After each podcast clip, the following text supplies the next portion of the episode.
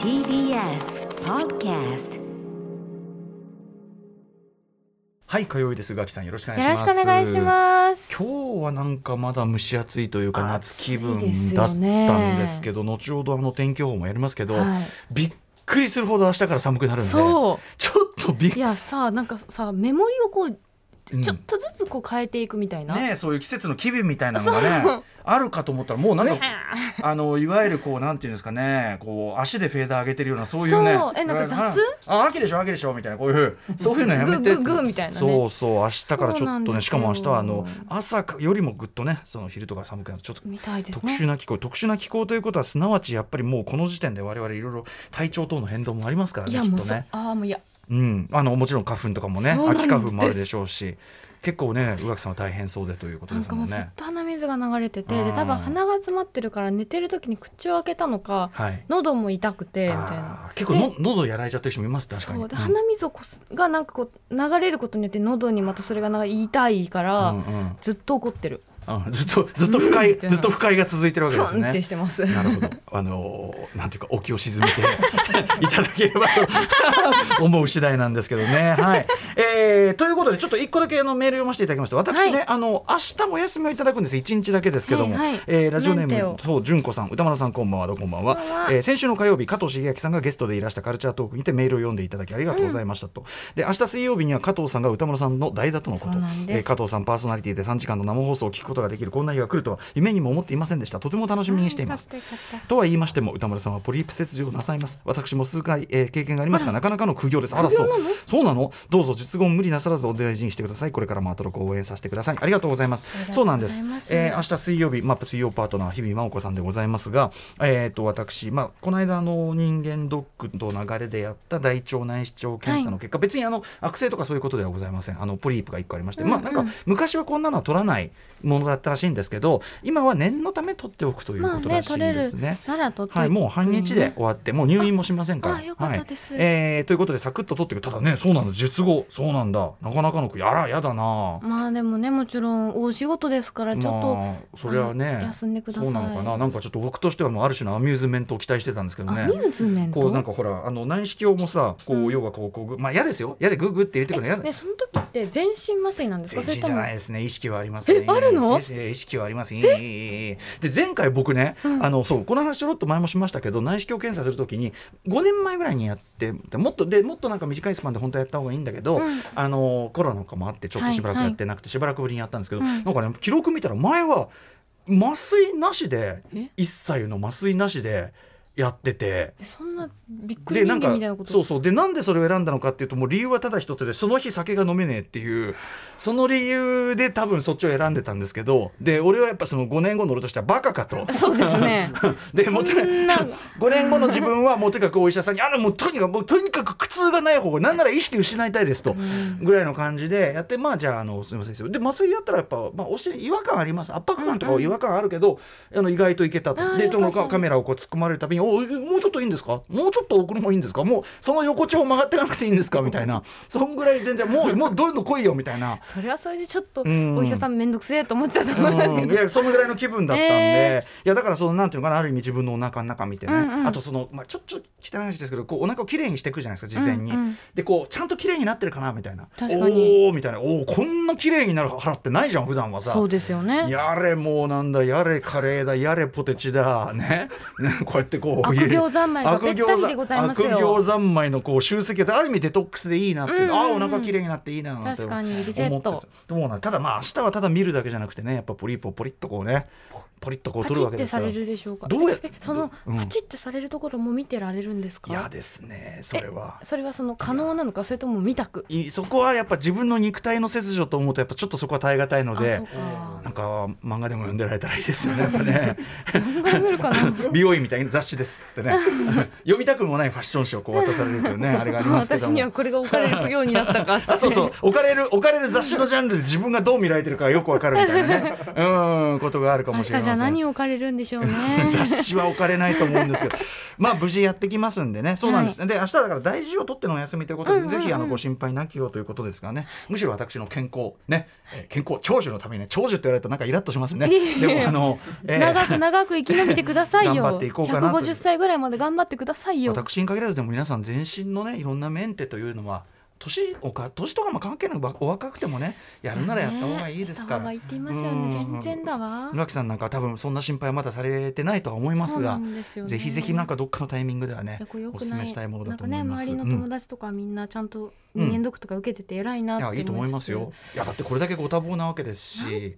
そうそんなねよく怒りをね日々怒りをいや違うねそうななんか鼻水に対する怒りを溜め込なんでんだろう無敵だと思ってる節があってもよくないですよね でもやっさぱり、あのめちゃくちゃあのご丈夫でいらっしゃると同時にでもご病気をされることも当然あるわけですからね。その確かにああのあんなさあれみたいなさなんだっけえっとアンフォーゲッタブルじゃねえやえっとアンタッチャブルじゃねえやえっとえっとえっなんだとえっとえっとえっとえっなんだとえっとあのあのシャマランのシャマさランのあの実はお父さんはスーパーマンだったえっとアンブレイカブルみたいな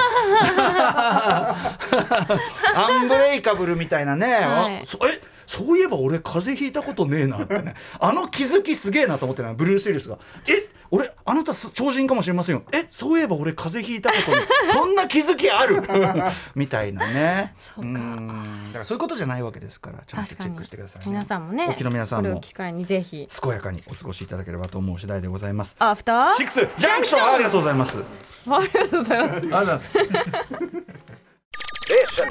After Six Junction. 10月4日火曜日時刻は6時今7分になりました。ドゥンラジオでお聞きの方もラジコでお聞きの方 もこんばんは TBS ラジオキーステーションにお送りしているカルチャーキュレーションプログラム「アフターシックスジャンクション」通称アトロックパーソナリティは私ラップグループライムスターの歌丸ですそして火曜パートナーの宇垣美里です宇垣さんこのお忙しい中、い大変申し訳なかったなというべきか、えはいなんお役に立てれば立てたならというべきか、うんあ先週の火曜日に私があのージョーダン・ピール監督の最新作「ノープ」変な映画なんですよこれ褒めてますけどうんうね、ん変な映画ですでそのこの変な映画を見るのに池袋グランドシネマサンシャインの、えー、IMAX レーザー GT これ要するに画角が違う単に画面がでかいだけじゃなくて、1.43対1という限りなく正方形に近いような、はいはいえー画角 IMAX でも一番こう広い画角というか、えーでこれで見るとこの作品の進化がやっぱり本当に分かったとでノープを見るなら宇垣さんまだ見てないなら、えーグランドシネマサンシャインですよと、ええ池袋に行くのは大変でしょうけども、えーおすすめだなでもああとあと回数がもう5回しかありませ んね。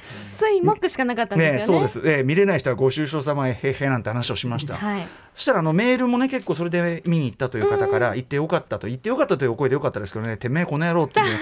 まあてめえこの野郎というのは仮にあってもねあのスタッフが弾いてるという可能性もありますけどいやも優し、えー、あのそしたら宇賀さんはね、はいなんと行きましたよいやーいてお忙しい中えでねで滑り込みで行けたんですけど、うんはいい、や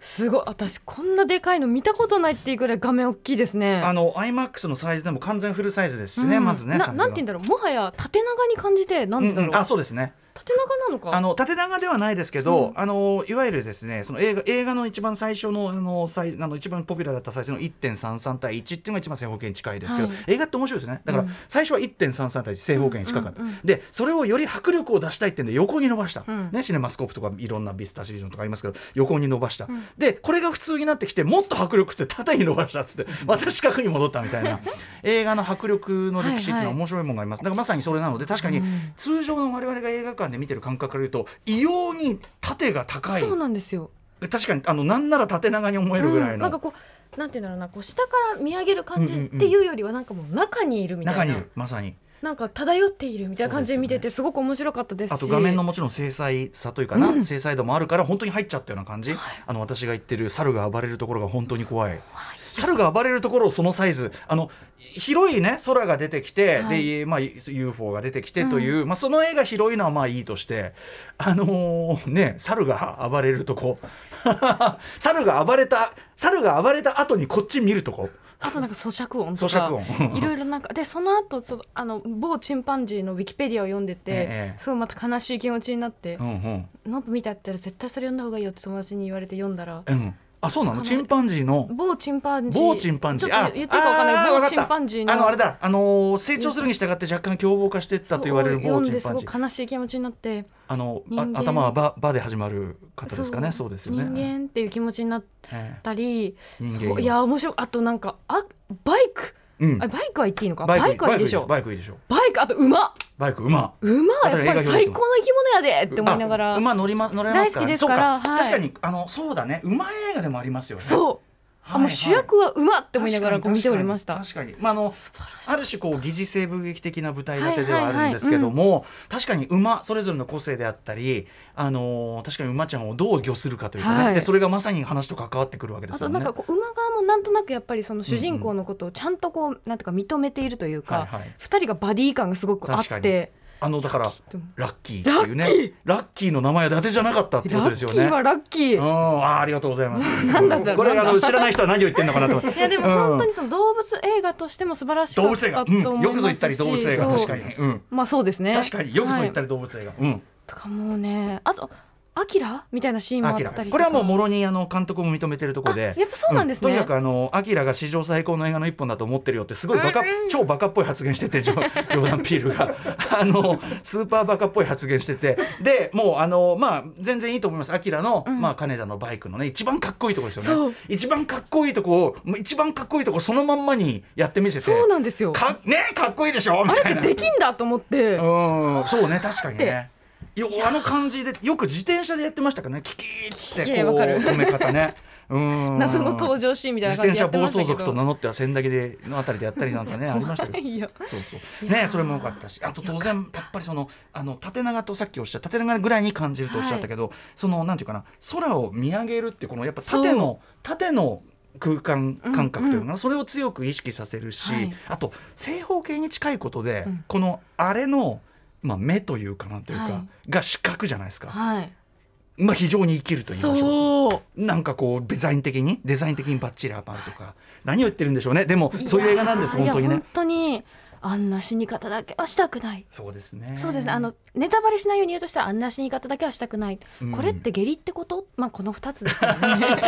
そうです私ねが言いたいことっあれはびねっくありれしたはこと何かってそうです 消消化されきれないというかねてまあまあまあ鳥のペリットなんて割りますけど ね消化しきれないの出すってなんかあれより水っぽいいや汚ねえな思いながら大画面でそれを浴びておりました、はいい、や浴びるまさにでもちょっと、ちょっと池袋正直こう苦手意識あったんでわすかけりますよどであものこん元気すぎんだよね今の夢なんかね迷子になるしちょっと道が多すぎはい巨大て、だしうんはいでも次から映画あそこで見たいって思いまし素た晴らしいグランドシネマサンシャインあのもちろんあの動線とかですね、あとあのミールチケットのあの消化の仕あ方出いろんあなもものう許せねえ いやいやいやいやあのちょっとねあの要は iMAX の横のショップがその iMAX のデカさに対しては小さいので、あれあの下で買ってた方がいいかもしれないですねひょっとしたらあねとなんかそのミールチあ私ちょっとなんかちょっとだけ高い席みたいなところで見たんですけど、ええええチケット付きはいはいそうなんですよミールチケットつついてるからだと思うんですけど、ええ両隣どころか多分そのし私のええ2つ隣3人隣ぐらいまでみんなポテト買ってて、えええで私ポテトと一緒に見てたほぼポテトポテト屋で見てるっえてか思ないりながおいらがねそおういががっつりきますもんねだとしたら私も頼んだって思いながらええ 見てましたよもうあれねだから頼む気ならちょっと早めに行かなきゃいけないぐらい並ぶから下でだから下でたなんかね2はね下からエレベーターとかで持ってきて ましたもよはやねなるほど、うんいやだってそんなみんな食べながら見ると思わないじゃないですか、まあねだからそこはやっぱりびっくりしちゃったこうよやっぱ池袋元気な街なんで元気な元気なヤングとファミリーの街なんお腹 で空いてたのかなもうそれはもう飯がありゃもりもり食うしもうね そういうとこねだからそのいやーなんかこ失う敗し池た袋のさなんていうのうんいエネルギーこっちが下手すると座れかねないエネルギうんうんうんーあの溢れてるとこはい若い人も多いし成長そう中みたいな あのなんていうかな今のだから渋谷とかの、んその開発の仕方のトップダウンじゃない、はい草の根で全部こうあっちこっちで盛り上がって、あれは僕は東京らしいそうかそうか盛り上がり方だと思うしいるとおじさんだから僕とかもうあの席座れちゃうんで昔はねあの辺走り回ってたんですけど走り回ってたんですかあの巣鴨のもうホームグラウンドなんであそうなんだもうですあの辺がもういろいろね島であの走り回るっつってもまあ大体あの多額に追っかけられたりしてるわけですけどこれはあのこっちが悪いから、まあ、その話はいろいろある んですけどあの、まあ、とにかくそうなんですよだからエネルギーが溢れててやっぱ本当りにそう池袋ねあの疲れんだけどいい街でグランドシネマサンシャインはあのいろんな動線とかのことは言いたいことはあるが、うんあの映画館としてはもう最高の今映画館だと僕はね思ってますんで。いやあれでアバター見たいわあいいとアバター問題あじゃあちょっとですね今まだ14分なんでね、はいその今おっしゃいましたやっぱり今脳裏にねよぎるのはってことはじゃあアバター、うんまあえー今回まあ 3D でまたやるんでしょうから、はいはいで前作以上のね、うんまあ、高精細な、AD またすごい映像になってるんでしょうと言っちゃえばアバターってそれを楽しむための映画ですかもらね。はやね、うんストーリーというよりもそうなん映です像っていうそうなんですよ、まあ、それどう仕掛けてくるかということなんで「アバター・ウェイ・オブ・ウォーターが」えっと、12月16日に公開のあれなんですけども、これね、えっと、プロデューサーのジョン・ランドーさんという方が来日してで都内劇場にてプレゼンテーションを行ったというニュースこれザ・リバー、えーレレえーとリバーかなリバーという、えー、と記事から取ってますけども、えーでですね上映された映像は48フレームレートによるも普通のあの映画って24フレームですね、1秒間に24なんだけど48フレームレー細トかいんだえー劇中すべてのシーンが48フレームレートでないと弾道は説明する、劇場体験の向上が、えー期待できるシーンにのみ提供してうんうだんかならるほ IMAX シーンのみやるみたいな、うんうんはいえーで48フレームはまあその要するにハイフレームレートということでね、うん動きが要するにスムースというか、まあ、言っちゃえばヌルヌルしてるというのかな、うんうん感じですよね昔あの「ホビット」で48フレームレートで撮影映写されてそれを初めて見に行った時はやっぱりちょっとうん通常のフィルム映像の質感に慣れてる身からするとぬるぬる動く動きがちょっと気持ち悪いのとあーちょっとね、まあ、この記事にも書いてあるちょっと安っぽくっていうかビデオっぽく見えるっへえあそうなんですてねいう特徴があったりする。でうんうんまあ、そこまではまだいいとしてですね、うん恐ろしいのはやっぱりジェミニマンですねあのウィル・スミスの、はいジェミニマン2019年の作品私も映画表しました映画表する際にこのジェミニマンですねなんと、えー120フレームレートで、えー見ることが一番できるやつだと 4K120 フレームっていうめっちゃとんでも何倍桁 違い桁違い桁違いでところがですね、あのーこれのベストな上映方式ちょっと僕も、あの完全に専門家じゃないんでく詳しくないぼ僕レベルでもやっぱそこまでは分かってないんですけうど、んえっと 4K 4要するに明るくて。えっとで120フレームレートで見られるところは実は世界でも数える程度しかなくて日本にはないんです。えないの、で北米もないんです。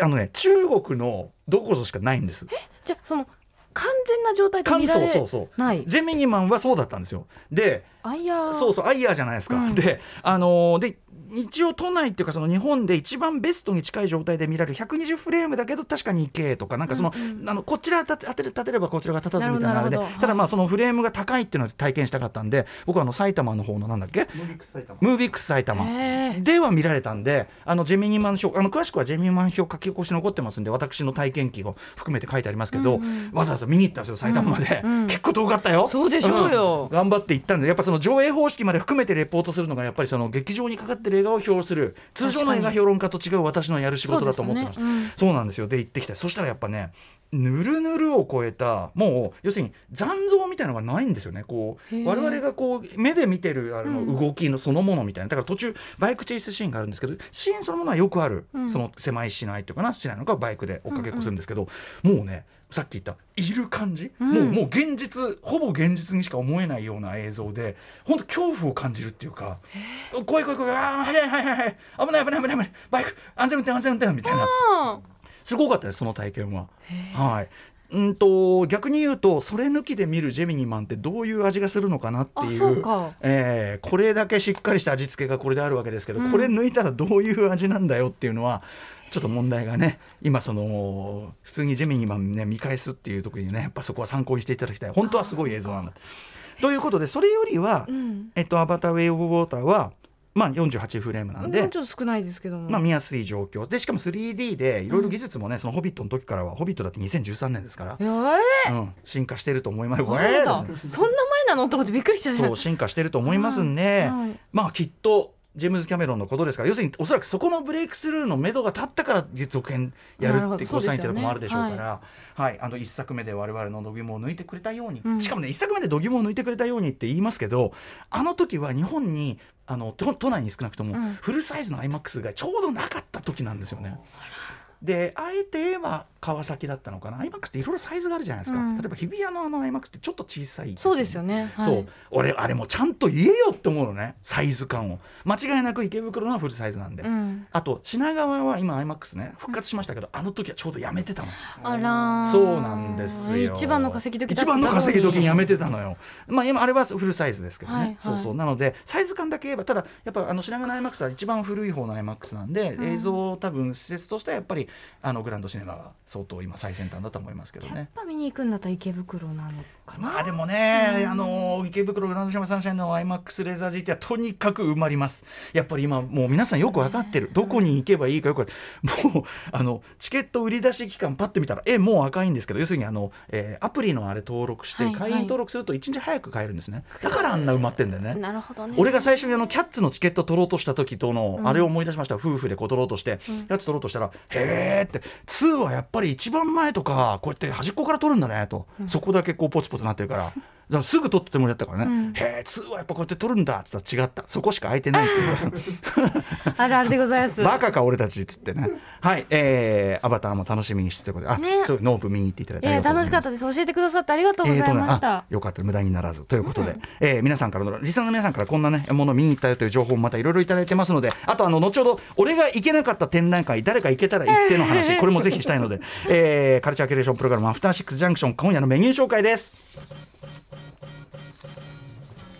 この後すぐは女優歌手の原田知世さんが登場明日発売されるキャリア初のオールタイムベスト原田知世の歌と音楽レビュー40周年記念ベストアルバムについてお話を伺います原田智さん前回2018年、えー番組初年度にお迎えいたしまして、もうその時も緊張し尽くしましたが本日ちょっともう短い時間にギュギュッとですね、えー、智代さんの歌手としての活動、えーキャリア全体をこう俯瞰するようなギュギュッとまとめてお送りしますので楽しみにしております。緊張してきました。そして7時からは日替わりでライブや DJ プレイをお送りする音楽を習いのダイレクト今夜のアーティストはこちら明日ニューアルバム「ファーストディケイド」をリリースするアーティスト古川豊さんドーピングパンダもね、えー再結成しましたが古川豊さん登場ですそして7時40分頃からの新概念提唱型投稿コーナーはあなたの心に残る褒め言葉を紹介するマイスイート褒めこんなに嬉しいことはないそして8時台の特集コーナービヨンドザカルチャーは読書についてあれこれ語らう雑談企画「ブックライフトーク」フィーチャリング尾崎世界観オーディオブックサービス Amazon オーディブルとのコラボ企画アトロクブックラブの10月号これまでの読書遍歴や読書に対するこだわりなどを尋ねるブックライフトークをお送りしますゲストはロックバンドクリープハイプのボーカルギターで作家の尾崎世界観さんです。はいあの尾崎さんもねアクションで毎週出ていただいてたんですからねねえよく考えたら、豪華なもんでしたね松永もいましたしねいやーそうでしたねそういうことですよはいということで、えーまあまあまあ尾崎さんもちろんねあの作家として大活躍されているわけで、どのような読書遍歴を送ってきたのかちょっと恥ずかしいところも話してくださるのか、そこも含めてあるのかなあるのか楽しみにしております、番組では皆様からのリアルタイムの感想や質問などもお待ちしています。アドレスは歌丸 at mark tbs.co.jp 歌丸 at mark tbs.co.jp まで。また各種 SNS も稼働中なのでよかったらフォローお願いします。それでは「アフターシックスジャンクション」行ってみようう After Six Junction. えー、荻留ちっちきちいさんからいただいておりますちっちきちえー皆さんこんばんはですありがとうございますこんばんまはす、えー大腸の内視鏡検査やポリープ切除私もやってますけど何も感じないんですあ、そうなんだ。え本当にカメラ入ってるの今何してるという状態で、えー一方先ほどのメールのリスナーさんのように苦行だと言ってる知り合いもいまして、どうやらこれ不快だとかことによると痛いとかは一重に機材を操作するお医者さんの腕によっているようですあーね。うん、私の知人は幸運なことに操作が超絶急にうまい方らしくて、えー歌丸さんの場合操作するお医者さんが一緒ならばさっきの検査がちょっとした違和感程度でしたら今後、こえー今度もそんなものだと思いますこの間はね、あのー人間ドックの方のはいはいはい方あだそうっかたんそうでかまたまた違いますよね違いますけどいやーどうでしょうねそうかうまいですかっつってね その状態で行ってさ、嫌な時、痛かった時ちょっと嫌ですよ ね。まあでもどっちにしろね麻酔はしますんでね、はいはいあの麻酔をきっちりするためにあのお休みいただくと言っても過言ではないのそうでで、すね麻酔というのはもう麻薬のことですけども。薬入れて。ええもうはやい約たっぷり入れていただきます